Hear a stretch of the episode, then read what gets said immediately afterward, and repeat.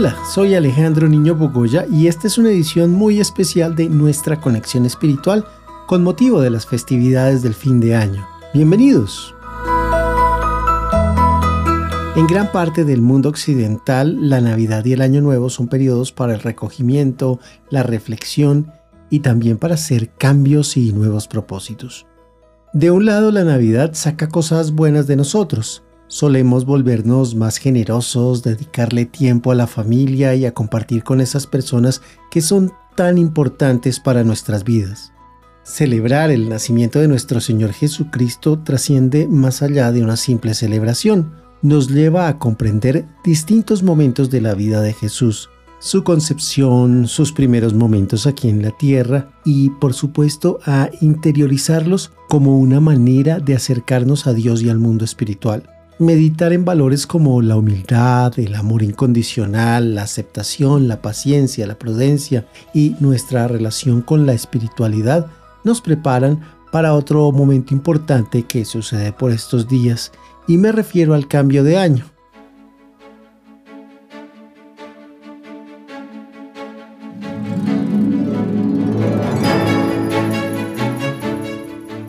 Y es que un año nuevo suele llenarnos de propósitos y de grandes expectativas, o por lo menos eso creemos, pues en ocasiones empezamos pidiendo cosas y situaciones muy particulares sin pensar realmente en lo que ello significa ni en lo que tenemos que poner de nuestra parte para que eso se cumpla. Se me ocurre que lo miremos con un ejemplo sencillo. ¿Cuántas personas abusaron posiblemente de la comida y también del licor en esta temporada de fin de año? Claro, esto puede acarrear un aumento significativo de la masa corporal, es decir, que nos subimos unos cuantos kilitos y para mejorar la salud y por supuesto la figura, muchas personas se hacen el propósito de bajar de peso en el año venidero. Claro, y el 2 de enero, porque el 1 de enero no suelen abrir, se van corriendo al gimnasio más cercano y pagan una suscripción anual. Pero ojo, esto no garantiza que tu propósito se cumpla por el solo hecho de haber invertido una gran cantidad de dinero en el gimnasio.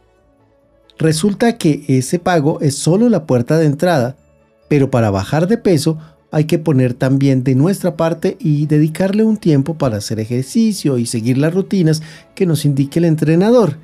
Entonces si no vamos al gimnasio, pues tampoco vamos a bajar de peso. Igual que lo que pasa con ese ejemplo, solemos llenarnos de miles de propósitos para el año nuevo pero cuando este termine veremos que pocos de ellos se han materializado. Pero ¿esto por qué ocurre?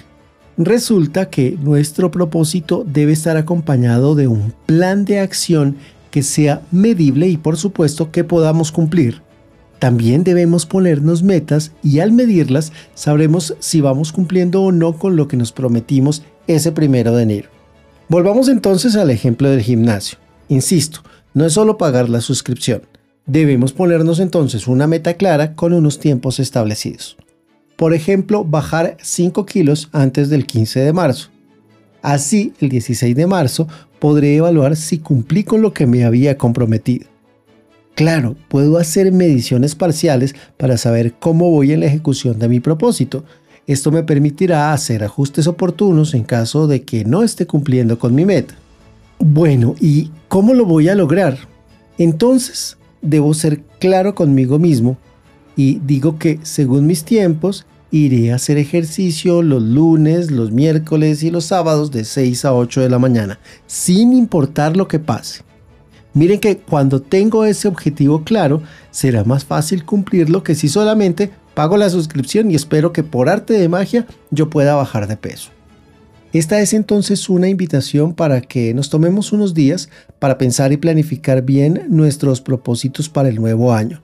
Y por supuesto que también es importante poner en esa lista todas nuestras iniciativas de involucramiento con el mundo espiritual, de manera que podamos conectarnos mejor y tal cual como ocurre cuando vamos a la escuela, este aspecto de nuestras vidas pueda ser trabajado con práctica, con mucho estudio para actualizar nuestros conocimientos, con meditación, con oración.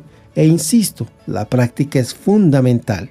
A propósito de estos días en los que la memoria del nacimiento de Jesús nos reúne en familia, es importante también poner en práctica sus enseñanzas y experiencias. el amor, la compasión, el buen obrar, la entrega a la oración, etc.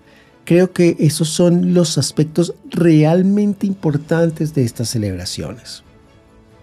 Personalmente espero que hayan tenido una Navidad maravillosa, reflexiva y que haya sido un tiempo para el recogimiento y la oración, para meditar en lo que la Natividad de Jesús significa y debe significar en nuestras vidas. También quiero desearles un año nuevo lleno de sueños cumplidos y de metas alcanzadas.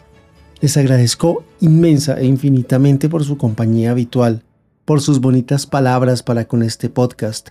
2023 vio el nacimiento de nuestra conexión espiritual y espero que en los años venideros podamos crecer y hacer que más y más personas puedan acercarse a su vida espiritual con recursos sencillos y sobre todo aprendiendo de lo cotidiano, de aquello que nos rodea. Soy Alejandro Niño Bogoya y esta experiencia ha sido muy enriquecedora también para mí. Desde aquí les doy infinitas gracias, les mando muchas bendiciones y pronto estaremos de nuevo en nuestra conexión espiritual. Recuerde compartir estos contenidos, pues queremos que más y más personas tengan acceso a esta información que les puede ser útil y valiosa. Hasta pronto y feliz año nuevo.